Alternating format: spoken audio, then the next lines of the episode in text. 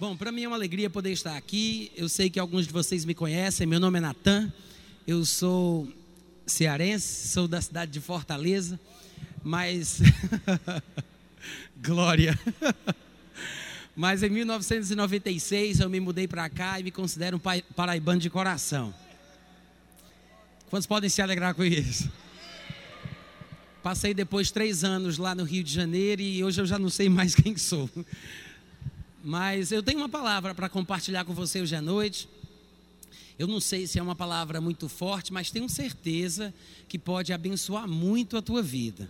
Né? Eu tenho ministrado sobre isso já faz alguns dias, alguns meses até, e eu queria que você estivesse pronto para receber exatamente aquilo que eu creio que seja da vontade de Deus para eu pregar hoje à noite. Pode não ser aquilo que você gostaria de ouvir, né? Às vezes a gente vem para a igreja muito empolgado e fica naquela de fala, Deus. Fala, Deus. Aí Deus começa a falar de verdade, o pessoal se segura nas cadeiras, aí fica cala, Deus. Cala. Quantos estão prontos para ouvir a voz de Deus hoje à noite? E se ele disser uma coisa que você não esperava ouvir? Amém? Ou ai de mim? Amém de qualquer maneira, né? Eu queria que você abrisse a sua Bíblia comigo em Marcos, capítulo 3. Marcos, capítulo 3, versículo 13.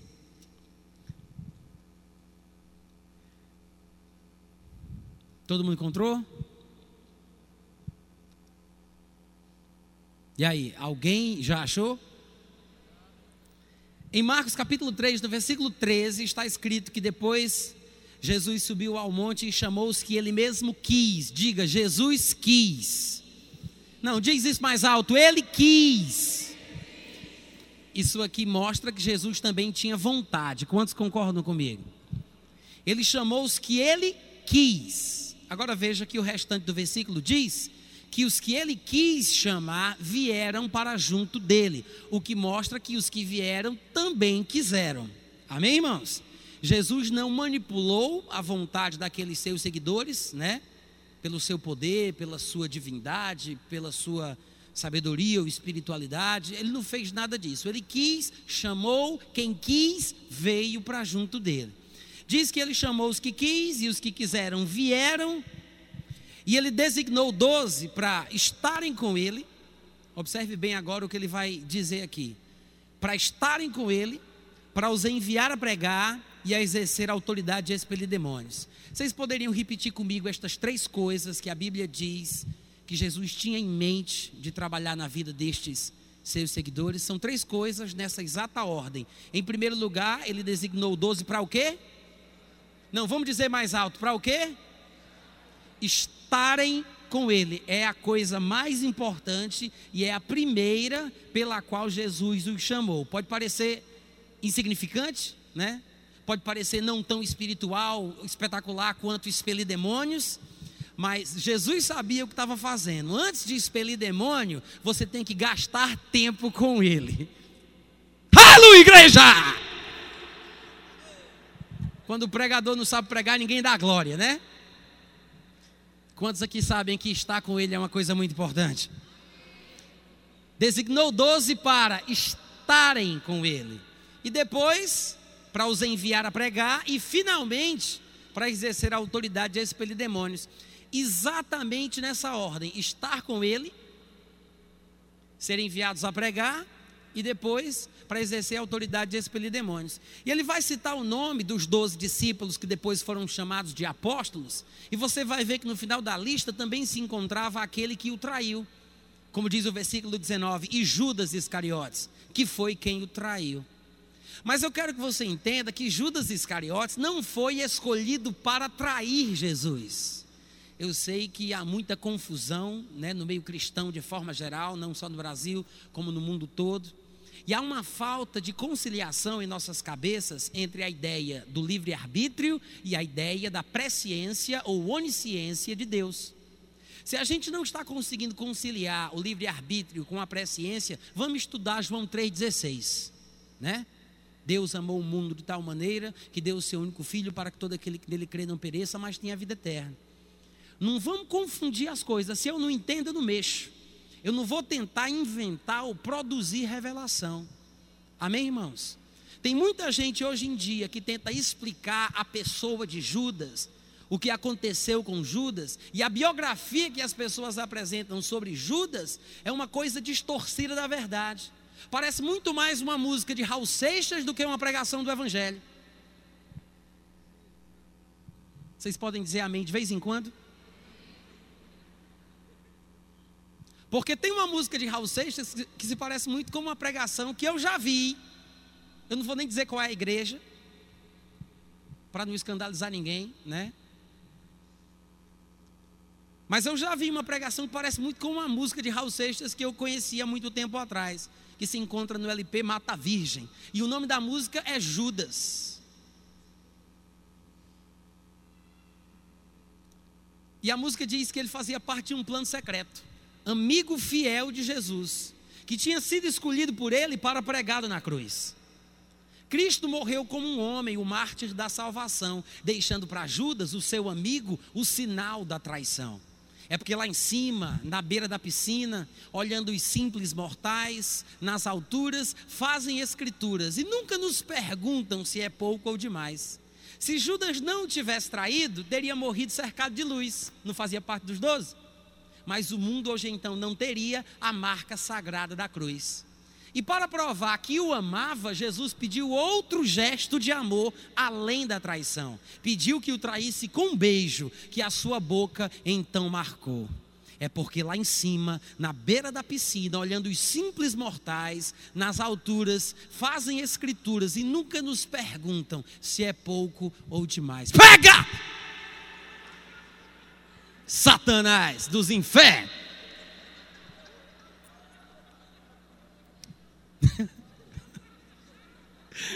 Depois eu te pago uma coxinha ou Coca-Cola.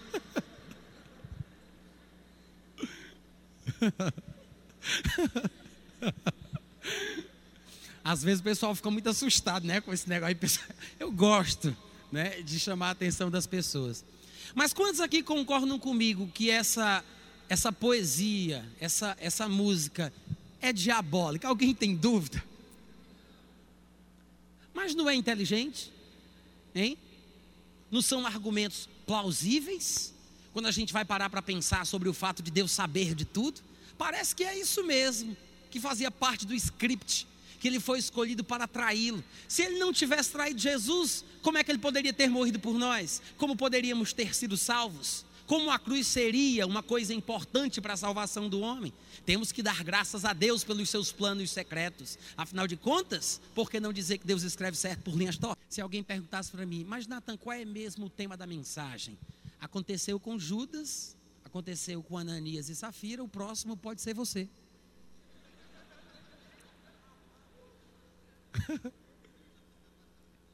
Eu vou provar para você hoje à noite que Judas também era gente. Diga, Judas era gente. Não, diga isso com mais convicção. Judas também era gente. Diz isso. Por que, que às vezes o pregador tem que passar 15 ou 20 minutos provando que Judas também era gente? Porque tem quem pense por aí que ele era uma espécie de demônio encarnado, para o qual era impossível a possibilidade de salvação. Uma alma penada destinada à danação eterna. Eu sei que vocês podem pensar que é brincadeira, mas a história, a, a, a doutrina da predestinação já evoluiu. Né? Tem pregadores hoje que passam na televisão que dizem que a predestinação não é apenas uma determinação prévia de Deus de quem vai para o céu ou para o inferno.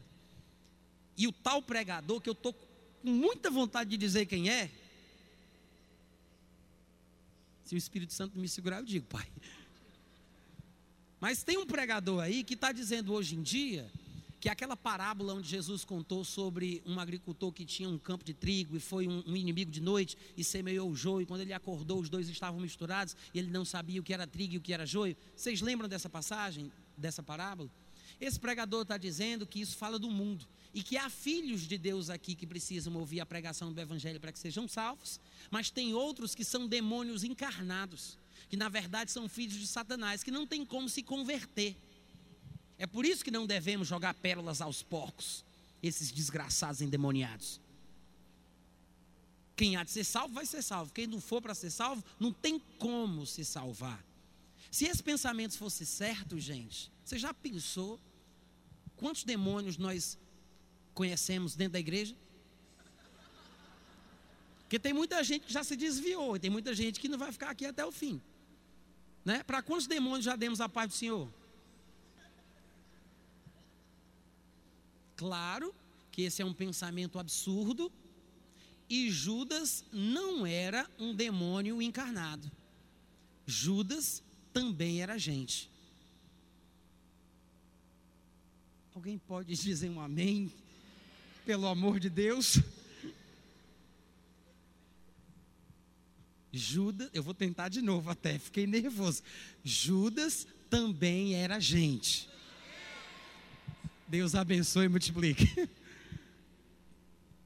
As pessoas leem isso, leem a história de Judas, vão atrás dos textos do Antigo Testamento que falam sobre a traição que ele cometeria, e as pessoas pensam que as declarações do Antigo Testamento são predeterminações. Irmãos, as declarações, por exemplo, do Salmo 109, que são usadas nos evangelhos para falar sobre o cumprimento da profecia relacionada a Judas, ou do Salmo 41, ou do Salmo 49, ou do 89. Se você ler qualquer passagem no Antigo Testamento que fala sobre coisas que você vê acontecendo na vida de Judas, estas passagens não são predeterminações, são previsões. Eu gosto de chamar de furos de reportagem. Deus, ele viu a coisa antes de todo mundo. Deus conheceu antes do nosso tempo. E ele declarou aquilo, revelou aquilo, para que quando acontecesse, nós tivéssemos confiança em Sua palavra, sabendo que o nosso Deus é aquele que conhece o fim desde o começo. Para que saibamos que estamos num caminho seguro. Deus não fez com que Judas fosse assim. Deus não criou Judas assim. As pessoas que pecam, que nós conhecemos, que estão fora ou que estão dentro da igreja, o coitado de Judas também, ou qualquer outro que nós possamos ver na Bíblia, como por exemplo Ananias e Safira, lá em Atos capítulo 5, daqui a pouco a gente chega lá. Estas pessoas não estão fazendo o que estão fazendo porque Deus quis que fosse assim. Se as pessoas que estão pecando pecam porque Deus quis, elas merecem entrar no céu porque estão fazendo a vontade de Deus. Deu para entender? Amém, irmãos? Por favor, diga comigo: Judas também era gente. Aqui nós vimos em Marcos capítulo 3 que Jesus escolheu doze para que estivessem com ele. E esse estar com ele não significava estar de corpo presente, deixando que a palavra entrasse por um ouvido e saísse pelo outro. Quantos aqui sabem que há uma diferença entre estar presente e receber aquilo que é ministrado? Há uma diferença enorme. Nós vemos que Judas foi tocado de remorso pela besteira que fez, reconheceu aquilo que ele fez, a traição como pecado. Ele teve a coragem de confessar isso diante do público. Ele tomou uma atitude, foi até os sacerdotes, foi devolver as moedas. Isso mostra que ele estava preocupado, sabendo que tinha cometido um erro e queria reverter a situação. O problema é que era tarde demais. Quando ele estava dentro da igreja ou fazendo o rema, né, juntamente com Jesus Cristo, que naquela época era três anos e meio, que não era bem o rema, era o IBPJ, né, o Instituto Bíblico aos Pés de Jesus. Quando ele estava lá, ele ouvia a palavra de Jesus. Eu acho que às vezes a gente tem uma ideia tão errada sobre a pessoa de Judas, sabia? Você já parou para pensar que quando Jesus foi escolher doze, Judas estava tão próximo, talvez até na linha de frente daqueles que seguiam Jesus e que eram entusiasmados com a pregação daquele homem de Deus, que Jesus talvez só precisou apontar o dedo e dizer tu, tu, tu e tu. Isso quer dizer que Judas estava na frente. Judas estava ouvindo, prestando atenção, acompanhando. Ele era um homem de Deus. Ele buscava as coisas de Deus, era temente a Deus. Ele era interessado nas coisas do Espírito Santo. Lembra que em Atos capítulo 1, no versículo 21 e 22, depois que ele já tinha morrido, Pedro se levanta dizendo que havia uma necessidade de que alguém substituísse Judas no 12 lugar desse ministério apostólico. E ele diz quais são os pré-requisitos para preencher a vaga de Judas. Ele diz: é necessário que dos homens que nos acompanharam durante todo o tempo que Jesus esteve entre nós, começando no batismo de João, até o dia em que ele foi elevado às alturas, um destes se faça testemunha conosco da sua ressurreição. Isso quer dizer o quê? O que preencheria a vaga de Judas tinha que ter, no mínimo, no mínimo, a mesma vocação que ele, o mesmo interesse que ele, buscar do mesmo jeito que ele buscava, tinha que ter estado no batismo que João pregou desde o momento em que Jesus apareceu a primeira vez.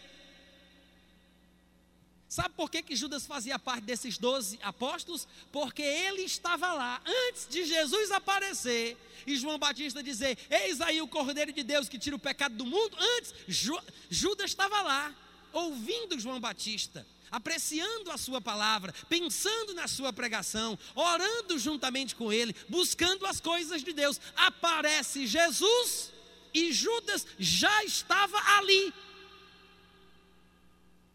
Ele viu Jesus a primeira vez que ele apareceu. Pedro diz: é necessário que a pessoa tenha estado conosco, desde quando Jesus foi batizado por João. Judas estava lá.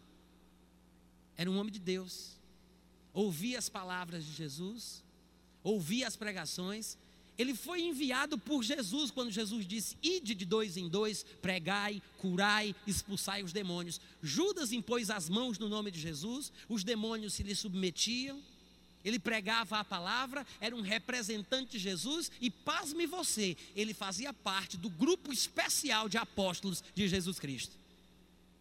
Não, ele não foi escolhido para traí-lo, Infelizmente isso aconteceu. Mas, mas Jesus não o escolheu para pregá-lo na cruz. Ele o escolheu para estar com ele. Alguém poderia pensar que se você, se você recebe a influência de um pregador como Jesus, a sua vida nunca vai ser a mesma, né? Ah, mas se eu estivesse numa igreja ungida, abençoada, com um pregador poderoso, sei lá, que ele tivesse um título assim, tipo PhD em divindade, aprofundado em demonologia e coisas mais profundas, eu acho que a minha vida seria diferente. É um engano. É um grande engano. Você poderia ter vivido na época de Jesus e já ter se desviado. Tem gente que se atrapalha por causa de umas besteirinhas que o pastor fala. Uma besteirinha ou outra, o pessoal sai escandalizado, murmurando, fofocando, falando mal, criticando a igreja. Imagina se você estivesse na época de Jesus e você ouvisse ele dizer para você: coma a minha carne, chupe o meu sangue. Eu queria ver.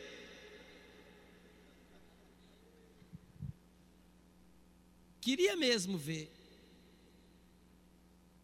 Se você não sabe receber de Jesus Cristo hoje, você não saberia receber de Jesus Cristo naquela época, porque Jesus Cristo é o mesmo hoje, ontem e o será para sempre.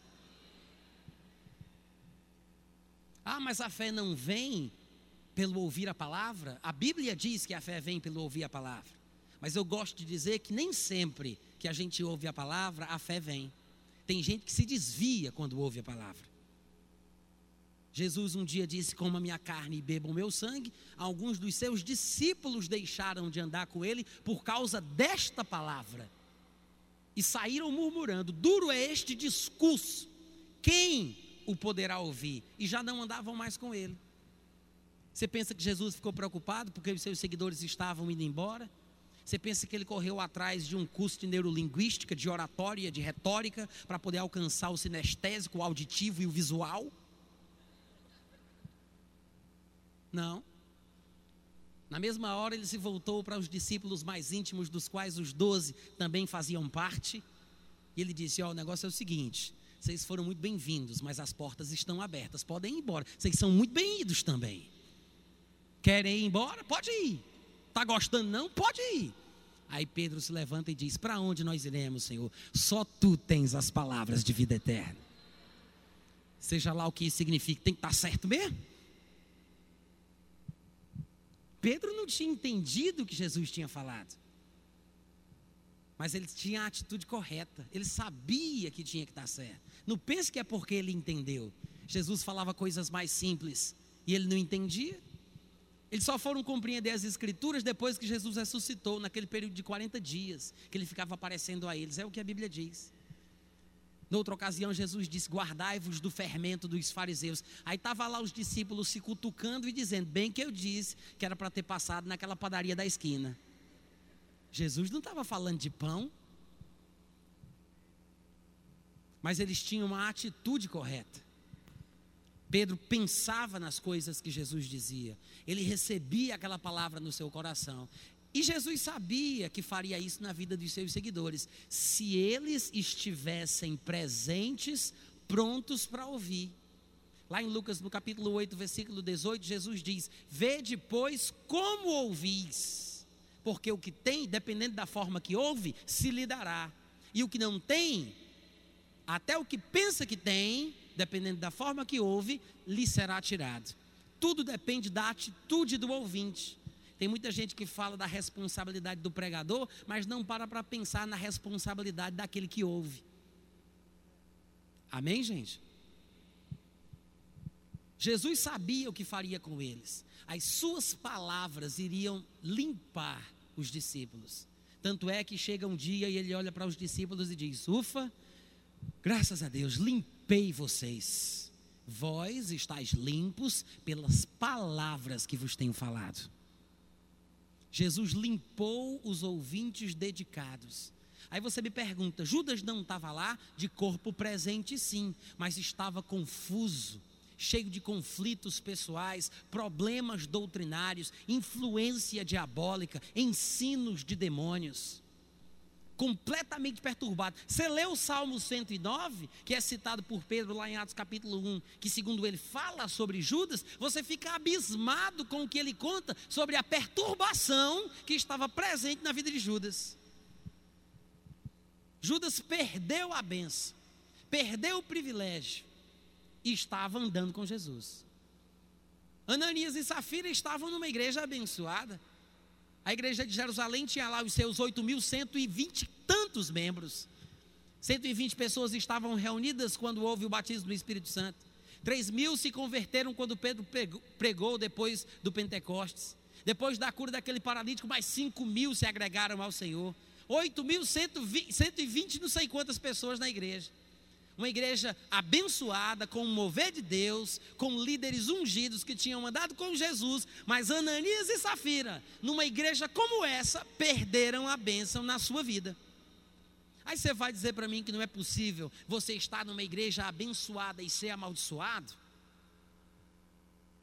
Aí você entende melhor o caso de Judas. Amém, irmãos? Isso mostra o quê? Você pode andar com a melhor pessoa do mundo. Você pode ouvir 10, 20, 30 vezes a melhor pregação que você já encontrou na terra. Se você não faz isso com a atitude correta, não vai servir de nada. Mas, irmão Natan, eu já ouvi a, a, pregação 50 vezes. 50 vezes nada é igual a nada. 100 vezes nada continua sendo nada. É tudo uma questão da atitude da pessoa que ouve a palavra. Quantas pessoas não ouvem para criticar, para encontrar o erro, e quando encontram, se afastam dos 90% que era bom? Vocês estão ouvindo o que eu estou falando? Irmãos, Judas caiu numa teia. Era para ele ter estado com Jesus, sendo abençoado, pensando, meditando, se submetendo ao exame interior, assim como nós. Mas exatamente como a gente, ele também se deixou levar por pensamentos diferentes. Se você abrir comigo em Mateus capítulo 27, você vai ver uma coisa muito curiosa. Mateus capítulo 27 fala sobre o remorso profundo que Judas sentiu depois que percebeu que tinha feito uma besteira. E como eu disse, o tema da mensagem poderia muito bem ser: aconteceu com Judas, aconteceu com Ananias, o próximo pode ser você. Na verdade, o nome dessa mensagem é Judas também era gente. Mas depois que eu preguei isso num lugar, a pessoa sugeriu esse novo tema. Eu estou usando os dois. Mas no capítulo 27, se você observar no versículo 1, está escrito o seguinte: Ao romper do dia, todos os principais sacerdotes e os anciãos do povo entraram em conselho contra Jesus para o matarem. E amarrando, levaram-no e o entregaram ao governador Pilatos. Então, Judas, aquele que o traiu, vendo que Jesus fora condenado, tocado de quê? Como é que diz a sua Bíblia? Tocado de? Algumas Bíblias dizem arrependimento, outras dizem remorso, ou comovido, ou com compaixão, com pesar, quase deprimido. Ele foi abalado emocionalmente, a verdade é essa. Tocado de remorso, ele fez alguma coisa. Ele devolveu as 30 moedas de prata aos principais sacerdotes e aos anciãos. E ainda tem gente que pensa que Judas traiu Jesus porque queria dinheiro. Mas você já parou para pensar que assim que ele percebeu que Jesus foi condenado, ele foi se enforcar e não usufruiu do dinheiro que ele adquiriu? Você vai ver que não foi por causa do dinheiro. Provavelmente ele combinou a traição com outra ideia, com outro propósito. E foi lhe oferecido dinheiro e ele simplesmente não recusou. Mas não pode ter sido por causa do dinheiro. Porque aqui mostra que depois que ele viu a besteira que tinha feito, ele quis desfazer o acordo. Quando a Bíblia diz que Judas devolveu as 30 moedas de prata, o que é que você pensa que, que Judas tinha em mente? O que é que ele queria fazer? Hein? Ele queria desfazer o acordo. Ele veio de forma diplomática, educada, e ele quis desfazer a negociação. Ele entregou Jesus, recebia o dinheiro, então ele entregava o dinheiro e recebia de volta Jesus. Foi isso que ele tentou, desesperadamente. Devolveu as 30 moedas de prata, mas ainda confessou, dizendo: Eu pequei, traindo o sangue inocente. Em outras palavras, Judas não ficou em casa pensando: Meu Deus, que besteira eu fiz. Ai meu Deus, misericórdia, que vergonha. Bom, mas agora já aconteceu. Eu estou com dinheiro, ele já foi, então vamos levar a vida. Vamos para frente. Como algumas pessoas fariam, né? Porque tem gente que comete um erro, mas não tem coragem de reconhecer que cometeu o erro. Não é verdade? Não é fácil você chegar diante do povo e dizer: Foi, eu fiz isso mesmo. Judas diz: Eu pequei. Olha só a coragem de Judas. Deu a cara a tapa diante dos seus perseguidores, enquanto os outros apóstolos de Jesus fugiram com medo. Judas foi lá nos caras que prenderam Jesus e disse: Ó, oh, fui eu que traí, isso que eu fiz é errado, esse homem é inocente, o meu ato foi pecado, está aqui o dinheiro de volta, eu quero que solte ele. Hein? Você já parou para pensar sobre isso? Com remorso? Outras versões diriam arrependido. Levou o dinheiro para desfazer o acordo, para tentar soltar Jesus, mas já era tarde. Irmãos, não deixe que isso aconteça na sua vida também. Que não seja tarde demais para nenhum de nós. Que hoje nós possamos parar para pensar o que é que a gente está fazendo, né? Que tipo de coisa a gente está permitindo entrar em nossos sentimentos, em nossos pensamentos, em nosso coração, para que não seja tarde demais. Judas tentou resolver a situação. Pequei, ele é inocente, o que eu fiz foi uma traição indevida, está aqui o dinheiro de volta, soltem o homem. E eles disseram: O que é que a gente tem a ver com isso? Dá teus pulos. O que nos importa, isso é contigo. Então Judas atirando para o santuário as moedas de prata, retirou-se e foi enforcar-se. Olha aí, ele tentou devolver as moedas para receber Jesus, ele tentou desfazer o acordo, eles não quiseram. Então Judas faz o que? Ele joga, atira as moedas. Sabe o que significa isso? Ele estava indignado, irado, com raiva, chateado. Ele se sentiu impotente, incapaz, frustrado por não poder salvar Jesus. Dá para imaginar a agonia que ele teve, a ponto de ter se suicidado? Você acha que é pouco o que leva um homem a passar por isso? Você quer dizer que ele não sentiu na pele a besteira que fez? Sentiu, gente. Judas também era gente como nós. Se equivocou, se enganou, se deixou levar por um espírito diabólico dos infernos, fez uma besteira, percebeu a besteira que tinha feito, tentou desfazer, não conseguiu, se sentiu frustrado, arrependido, com remorso, se matou. Pode ser que as pessoas hoje em dia não tenham tido a coragem de se matar, mas eu sei de pessoas dentro da igreja que andam se matando. Eu sei. Você deve conhecer alguém assim que já tentou se matar, e outras que conseguiram. Mas a pessoa acaba saindo da igreja de vergonha, de tristeza, de, de, de, um pesar tão grande, sofre tão profundamente, que ela se afasta, não quer ver mais ninguém, tem vergonha, vai-se embora. Eu acho que poderia ter acontecido a mesma coisa com Pedro, sabe? Se a gente for parar para pensar. Pedro deve ter sentido uma coisa muito parecida com a de Judas.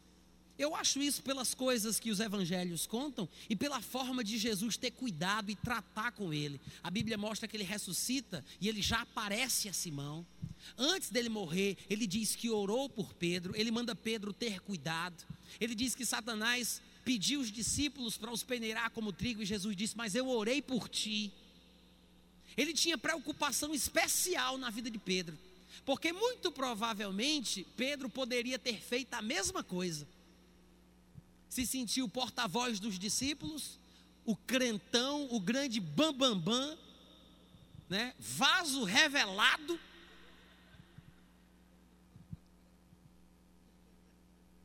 Aí ele traz Jesus, exatamente como Jesus disse que ele ia trair.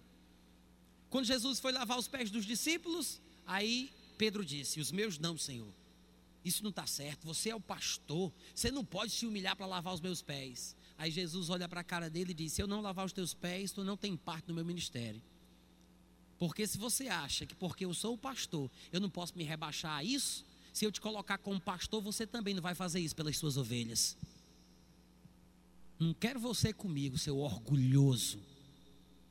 As pessoas pensavam que era humildade de Pedro, né? Não, os meus pés não, Jesus, que é isso? Tu és o pastor, não te rebaixa. Quando foi eu, não vou fazer uma besteira dessa? Aí, quando ele percebeu que Jesus disse que para ter parte com ele tinha que deixar ele lavar os pés, aí ele olhou que Jesus tinha lavado os pés de todo mundo e disse: Bom, já que é assim, eu não vou ser igual aos outros, não, eu quero o corpo todinho. Sempre querendo se sobressair, né? Você sabe que uma pessoa como essa corre mais risco do que as demais, né?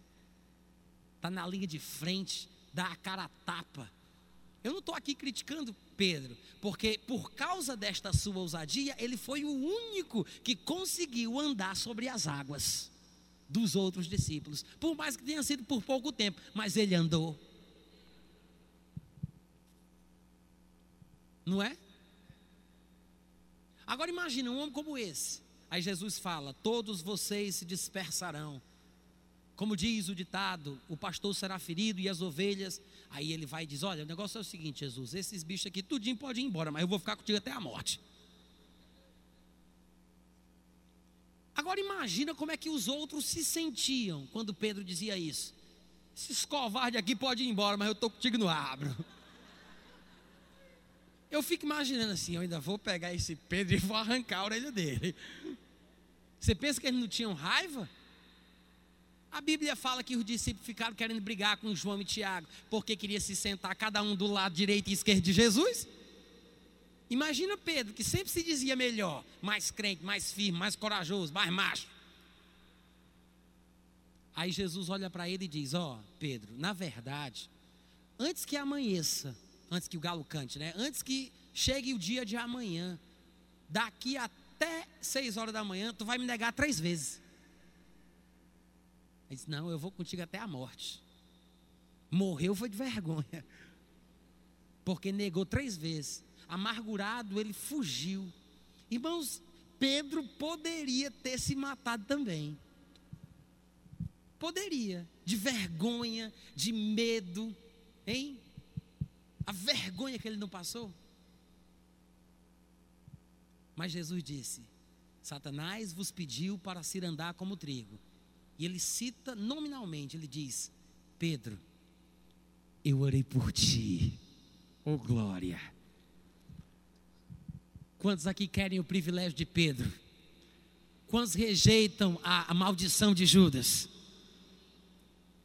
Eu vou lhe mostrar o segredo para você ter essa bênção da parte de Deus na sua vida. Lá em João capítulo 17, Jesus Cristo ele faz uma oração reveladora onde ele mostra os seus sentimentos a respeito dos discípulos que o acompanhavam. Porque tem todo tipo de discípulo que segue Jesus. E em João 17, ele faz uma oração que ele revela os seus sentimentos a respeito dos tipos de discípulos que lhe seguiam. No versículo 5, ele diz: Pai, glorifica-me contigo mesmo com a glória que eu tive junto de ti antes que houvesse mundo. Eu manifestei o teu nome aos homens que me deste do mundo. Eram teus, tu nos confiaste. Eles têm guardado a tua palavra. Veja que ele disse: eles têm guardado. Jesus não disse, Pai, eu te peço que tu os ajude a guardar a palavra. Ele disse, Pai, eles têm guardado a tua palavra. Porque Jesus via quem guardava a palavra. Ele estava declarando isso e não pedindo isso. Ele diz: Eles têm, Pai, guardado a tua palavra. Eles reconhecem que todas as coisas que me tens dado, as palavras que ele pregava, todas as coisas que me tens dado provêm de ti, porque eu lhes tenho transmitido as palavras que me deste e eles as receberam e verdadeiramente conheceram que saí de ti e creram que tu me enviaste. Veja por quem Jesus está orando. No versículo 6 ele diz: Os que têm guardado a tua palavra. No versículo 7 ele fala: Os que reconheceram que as palavras vêm de ti. No versículo 8 ele diz: Aqueles que receberam estas palavras, que conheceram o que há na palavra e que creram o que a palavra transmite. Ele diz: É por estes, no versículo 9, é por estes que eu oro, eu não oro por qualquer um. Eu não rogo por todo mundo, mas eu rogo por estes. Por estes quem? Os que guardam a palavra, que creem na palavra, que recebem a palavra, que guardam ela no coração. Quem é da palavra aqui? Jesus orou pelos da palavra. Aí você pode dizer: Ah, mas eu não estava lá para receber a benção. Você pensa que ele não pensou em você? Veja o que ele diz no versículo 20. E eu não estou orando só por estes aqui, não, mas também por aqueles que vierem a crer em mim lá em Campina Grande 2009. Os que vierem a crer por intermédio da palavra. A oração foi do mesmo jeito. Quem crê na palavra tem a bênção que vem de Jesus.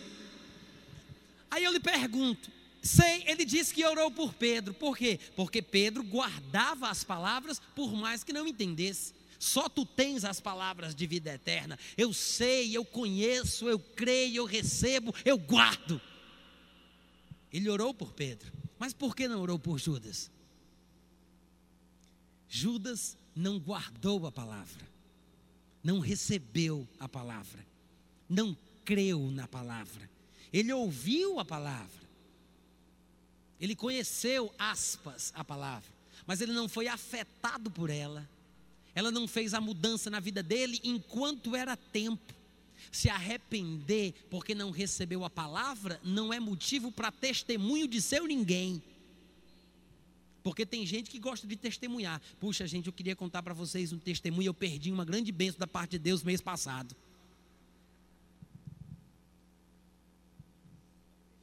É. É como Tomé, por exemplo, né? Que quando os discípulos disseram, nós vimos o Senhor, e ele falou, mas eu não vi. Pode ter, pode ter todo mundo visto, mas eu não vi. Se eu não ver, se eu não colocar o dedo no buraco da mão dele, se eu não chegar a minha mão no seu lado, eu não acreditarei. Oito dias depois, Jesus faz uma viagem especial de volta e diz a Bíblia que ele logo disse a Tomé: Ô Tomé, vê aqui que sou eu mesmo chega o dedo, põe aqui na minha mão, bota a mão também do meu lado, não sejas incrédulo, mas crente.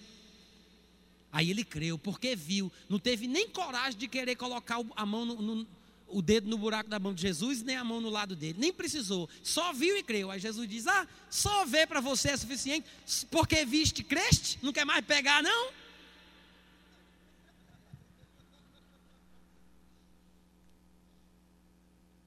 Agora eu pergunto para vocês: não foi uma bênção Jesus ter aparecido para Tomé, ter feito isso para ele? Não foi uma bênção, gente? Foi. Porque Jesus mesmo pregava que se os homens não vissem sinais e prodígios, de modo algum acreditariam. Tomé viu e creu, é bíblico ver para crer. Só não é o melhor de Deus, mas é bíblico. Tomé viu e creu. Jesus disse: Se não vir de sinais e prodígios, de modo algum acreditareis. Agora, não foi o melhor de Deus. Só que tem muita gente como Tomé. Tomé teve uma experiência dessa, aí ele chega na igreja, irmãos, eu quero contar uma benção para vocês, um testemunho. Eu vi Jesus. Eu sei que ele me repreendeu, eu paguei um grande mico, mas eu vi. Tem muito testemunho hoje em dia que é mais ou menos assim. As pessoas vão contar a bênção que perderam, a incredulidade que tiveram.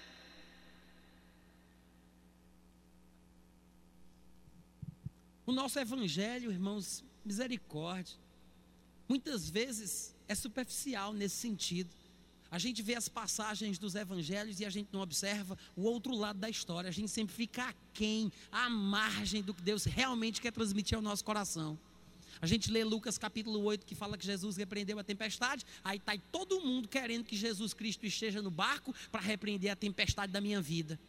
E a gente nem observa que Jesus, tudo bem, repreendeu a tempestade, mas repreendeu os discípulos porque não fizeram nada e foram covardes. Pedro afundou sobre as águas, aí está todo mundo querendo que Jesus Cristo também me faça andar sobre as águas, quando na verdade Jesus repreendeu Pedro por ele ter afundado. Jesus aparece a Tomé, aí está todo mundo querendo ter uma visão de Jesus, nem que seja para ser repreendido.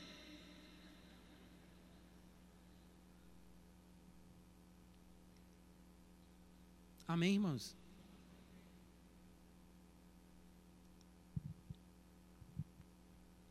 Eu deixo esse pensamento para a meditação da igreja.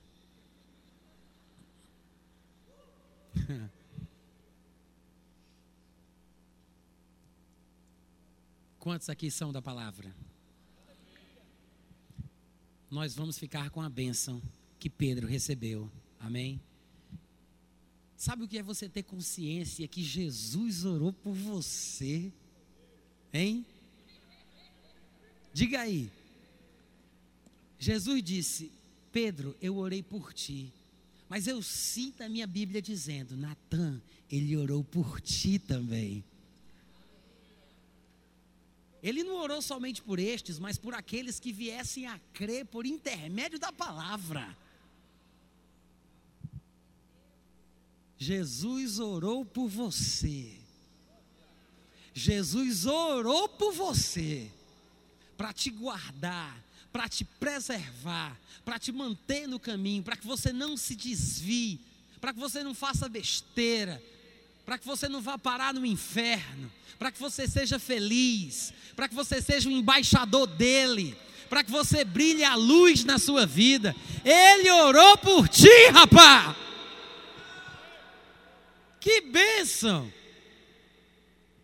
Não orou por Judas porque ele não merecia. Ele estava lá, mas ele não merecia.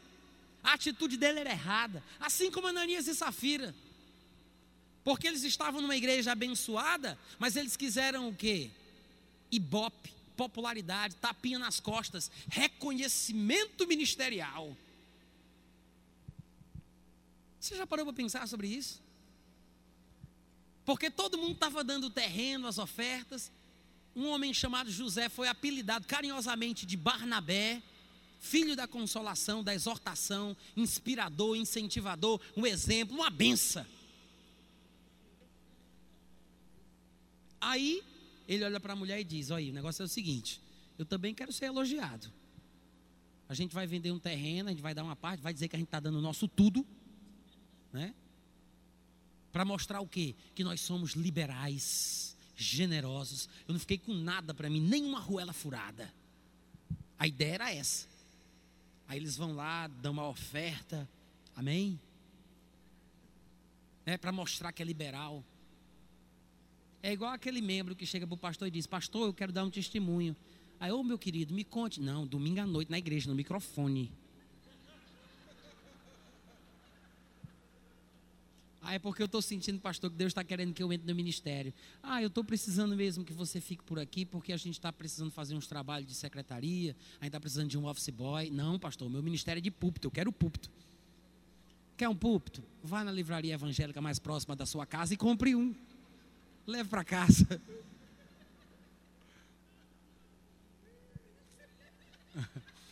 Deus está falando aqui, né? Graças a Deus. Amém, gente? O que, é que eu estava dizendo mesmo? Então, Ananias e Safira. Aí eles chegam lá com o dinheiro, né, dizendo que era tudo, quando na verdade a gente sabe que não era, mas eles queriam o quê? Ibope, popularidade. Olha que coisa curiosa, eles estavam dando, mas na verdade eles queriam ter. Não era a atitude correta de dar, era ter. Sabe que tem muita gente hoje na igreja que só dá uma oferta grande porque ouviu dizer que vai vir muito mais de volta? Quando você dá porque quer receber, você sai da essência verdadeira do porquê você dá. Você não entende o que significa, mais bem-aventurada coisa é dar do que receber. Porque se você dá para receber, você não está dando, você está comprando uma benção. Fica sorrindo, olhando para frente, ninguém vai desconfiar que eu estou falando contigo.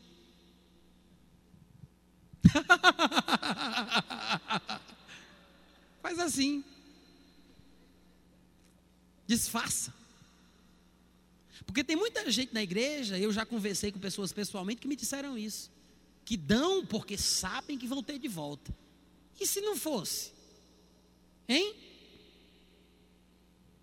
Uma vez eu ouvi um pregador dizendo assim: Irmãos, quando você dá uma oferta para um esmolé, um mendigo, um miserável, você está perdendo aquele dinheiro. Você está dando porque você está querendo dar, você pode fazer isso se você quiser. Amém.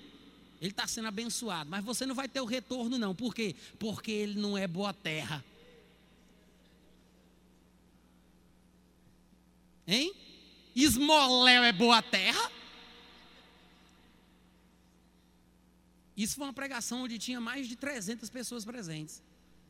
E ele dizia isso. Ele falou: agora, se você quer realmente ter o retorno do seu dinheiro, plante naqueles que estão produzindo no ministério naqueles que estão fazendo a obra, aqueles que são uma boa terra. Por que não na vida do vaso que vos fala?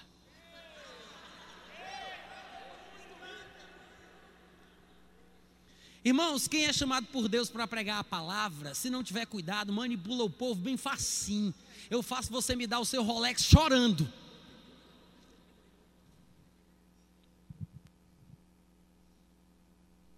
Se nós não tivermos cuidado, nós manipulamos as pessoas sem veracidade da palavra de Deus. Que conversa é essa de dizer que um esmolé, um miserável, não é boa terra? Eu não vou nem falar sobre esse negócio de boa terra, porque não tem nem sentido dizer isso. Quando a Bíblia fala sobre boa terra, está falando da parábola da pessoa que recebe a palavra. Quem recebe com atitude correta é boa terra. Não está falando sobre quando a pessoa dá dinheiro. Porque a lei do retorno não é a pessoa que recebe que me faz ter de volta. É a atitude da pessoa que dá. Então não tem nada a ver com boa terra.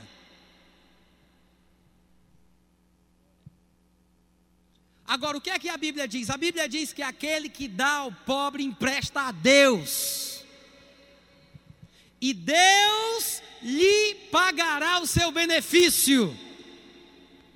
Essa é a verdade da palavra. Ananias e Safira deram dinheiro não porque eram bondosos, porque eram generosos, era porque eles queriam ser vistos, reconhecidos, né? Ter a oportunidade de dar o testemunho no domingo à noite, no microfone, de poder contar como foi que Deus tocou o coração dele para ele dar um milhão de reais para a igreja. Por quê? Para ver se inspira os outros, para mostrar que eu sou uma benção, um homem de Deus, abençoado. Tem muita gente que faz isso com essa atitude. Ananias e Safira fizeram e perderam a bênção verdadeira. Pedro olha para eles e diz: Por que encheu Satanás o teu coração? Ué, mas Ananias e Safira deram uma oferta. Quer dizer então que eu posso fazer uma coisa diabólica enquanto faço uma coisa de Deus? Hã? Porque o homem só vê o que está por fora. Mas Deus, ele vê o interior. Por dentro é que Deus enxerga. Ninguém vê, mas Deus vê. E numa revelação do Espírito Santo, Pedro fala: Não mentiste a homens, mentistes a Deus, ao Espírito Santo. E naquela mesma hora, Ananias morreu. Três horas depois, entra Safira no lugar e ele dá para ela a mesma oportunidade que ele teve. Isso quer dizer o quê? Ela não foi julgada automaticamente porque era esposa de Ananias. Bom, você é a mulher dele, não é? Morra. Sabe por quê, gente? Porque o homem pode ter a palavra final do lar, porque Deus não é Deus de confusão, né? E todo tipo de coisa que tem duas cabeças é monstro. Então só tem que ter uma cabeça no lar, mas isso não significa que o homem é responsável pelas decisões da mulher, pela vida da mulher, a individualidade da mulher. A mulher é responsável pela sua própria vida, porque a Bíblia diz que cada um dará contas de si mesmo diante de Deus. A Safira poderia ter se safado se não fosse safada.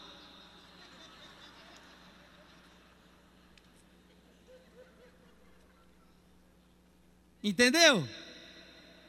Em tempos modernos é preciso uma linguagem moderna. Safira teve a oportunidade que Ananias teve de dizer por si mesma: Olha, ó, não foi isso não. Ele, ele até quis que eu dissesse, eu disse que concordava com ele, mas eu, eu percebo que isso não é o certo. Eu, eu quero dizer que eu tô, estou tô até triste porque eu concordei durante um tempo, mas olha, pastor, foi assim, assim, assim. Sabe o que teria acontecido com ela? Ela teria ficado bem. A Bíblia diz que porque ela concordou com o marido, veja você, né? Nem sempre a concordância é uma bênção. Existe uma desobediência bíblica. Amém, irmãos? Que é exatamente por isso que a gente contrabandia a Bíblia, né? Porque existem líderes aí em parte do mundo que eles dizem que lá não pode pregar o Evangelho, mas nós temos que ser como Pedro. Eu não posso deixar de falar das coisas que eu tenho visto e ouvido, porque importa obedecer antes a Deus do que aos homens quando a ordem humana, seja do pastor, do, do, presidente, do marido, seja de quem for, quando a ordem do líder ou da autoridade é contrária à palavra de Deus, você não tem o direito de desobedecer, você tem a obrigação, por dever de consciência, de desobedecer. Nem que você morra por isso. Não tenha somente o privilégio de crer no nome de Jesus, mas também se alegre pelo privilégio de poder padecer por causa dele. Alguém poderia dizer, mas irmão Natan, você não conhece o meu marido. o marido é seu, querida. É você quem tem que conhecê-lo. Mas é porque ele é muito violento e se ele for querer me bater, corra. Ou então ligue para o pastor Isaías e peça ajuda. Ou ligue para a polícia, faça alguma coisa. Burrice não é fruto do Espírito, não, viu gente? Amém, irmãos? Mas se Safira, estou ligado. Mas se Safira, é, é, a minha secretária dizendo que o horário já está. Mas olha só, se Safira tivesse discordado de Ananias, pensa nisso, ela teria se salvado, né? E talvez tivesse salvado Ananias, quando ele veio propor, né? Aquela proposta, a proposta,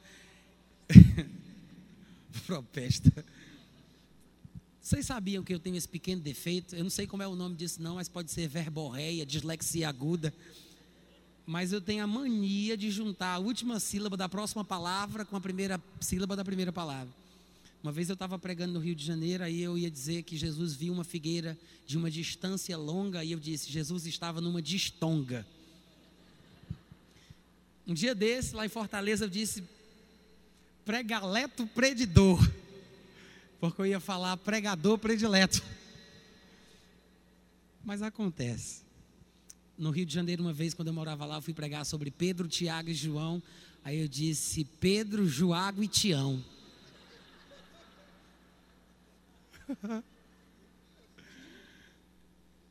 que, é que eu estava falando, amor? Hã?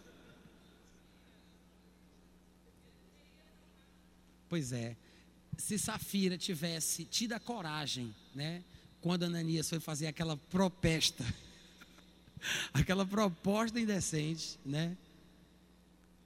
Se, se Safira tivesse dito, olha, meu amor, tchutchuco, chuchuzinho, honey, eu te amo, sabe, ó, a gente tá junto na igreja e tal, mas eu não posso concordar com isso, não. Eu não vou fazer isso, não. Sabia que Ananias poderia ter esmurrado a parede, dado um chute nas panelas, ter gritado, tentado pegar ela, bater. Mas mesmo assim, Ananias não teria feito isso porque não teria o apoio da mulher? Provavelmente ele perceberia a besteira que estava fazendo e mudaria de ideia, né? se arrependeria, mudaria de pensamento. Mas porque Safira, olha só, olha só, porque Safira não quis desagradar o marido, não quis criar um clima desagradável, desconfortável, quis ser educada, polida, morreu. A Bíblia diz que ela foi sepultada junto do marido. Qual é melhor, ficar junto do marido morta ou viver separado e feliz?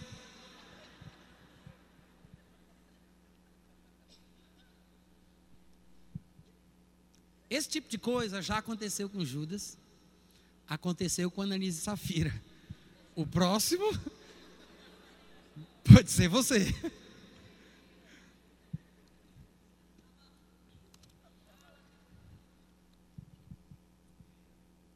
Eu quero dizer que as pessoas que estão amedrontadas e assustadas, não fiquem assim. Jesus orou por vós.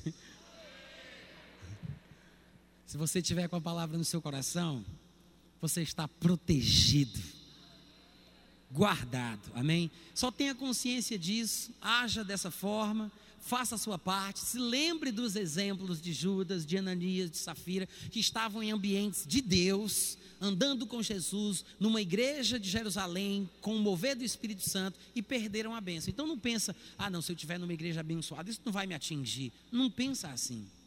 Amém, irmãos? Cuide da sua vida, se interesse pelo seu bem-estar espiritual.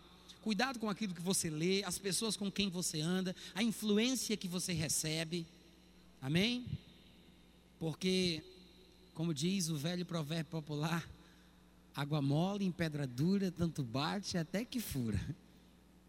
Amém, irmãos? Não se sinta forte demais. Amém? Às vezes o problema da gente é esse. A gente pensa que a gente não pode sentir medo, né? Que medo é uma coisa ruim. Mas você já pensou que é por medo de ser atropelado que você não passa de olhos fechados numa grande avenida? É por medo de levar um choque que você não coloca o dedo na tomada? Sabe que o medo é um instinto de preservação? A Bíblia fala que por causa do temor que devemos ter do Senhor, é que nós fazemos certas coisas e deixamos de fazer outras. Jesus uma vez disse: Não tenham medo daqueles que podem matar o corpo, tenham medo antes daquele que pode fazer perecer no inferno, tanto a alma como o corpo. Nós devemos temer a Deus.